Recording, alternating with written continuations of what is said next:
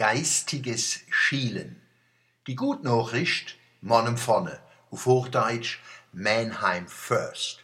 Jedenfalls als Shoppingcenter.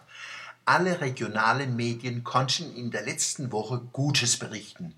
So schrieb ihr tägliches Wochenblatt, Zitat, Top-Werte für die Attraktivität des Einzelhandels. Mit der Schulnote 1,9 haben 1200 Passanten die Attraktivität des Einzelhandels in Mannheim bewertet. Auszubildende der Stadtverwaltung hatten die Befragung im Rahmen der vom Institut für Handelsforschung IFH Köln bundesweit angelegten Studie Vitale Innenstädte 2016 im September vergangenen Jahres durchgeführt. Damit ist Mannheim Top-Performer in der Ortsgrößenklasse 200.000 bis 500.000 Einwohner. Hier lag die Durchschnittsnote bei 2,2. Der Gesamtdurchschnitt aller 121 teilnehmenden Städte ergab die Note 2,6. Zitat Ende. Allah, jetzt wissen Sie sogar, was ein Top Performer ist. Die Schlechtnachricht, E-Zeitung hat ihren Bericht über die Selbststudie überschrieben mit attraktiv, aber schmutzig. Monnem ist nicht ganz sauber. Note 3,6 in dieser Studie für die Sauberkeit. Wer muss doch nicht an die Berliner denken, wo sich ihr Stadt schä saufe mit arm, aber sexy. Attraktiv, aber schmutzig geht noch weiter.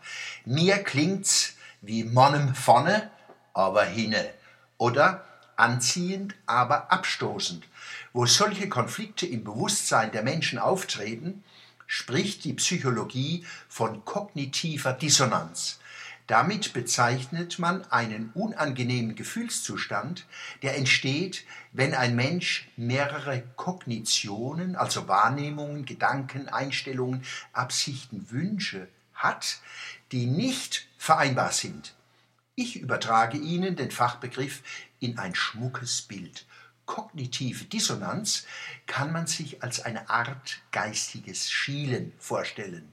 Erinnern Sie sich, wie ich in ihrem täglichen Wochenblatt einmal die Mannheimer fragte, Zitat, O ihr Kleingläubigen, die ihr verzagten Herzens seid, warum schielt ihr von unten herab nach Stuttgart und hofft, dort nur übersehen, statt aktiv ignoriert zu werden?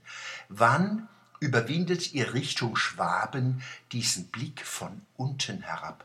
Zitat Ende. Arm, aber sexy, attraktiv, aber schmutzig, vorne, aber hinne, größer, aber kleiner, von unten herab. Solche Spannungen drücken aufs Selbstbewusstsein. Sie verweisen auf Probleme, die der Lösung harren. Was tun, um nicht nur in Mannheim den Widerspruch attraktiv, aber schmutzig aufzulösen, zugunsten von attraktiv und liebenswert.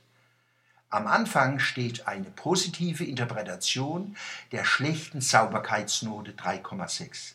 Vielleicht zeigt dieser Wert, dass wir Mannheimer uns noch nicht an den Dreck gewöhnt haben. Dies wäre eine Voraussetzung dafür, den Dreckmachern in den Arm zu fallen.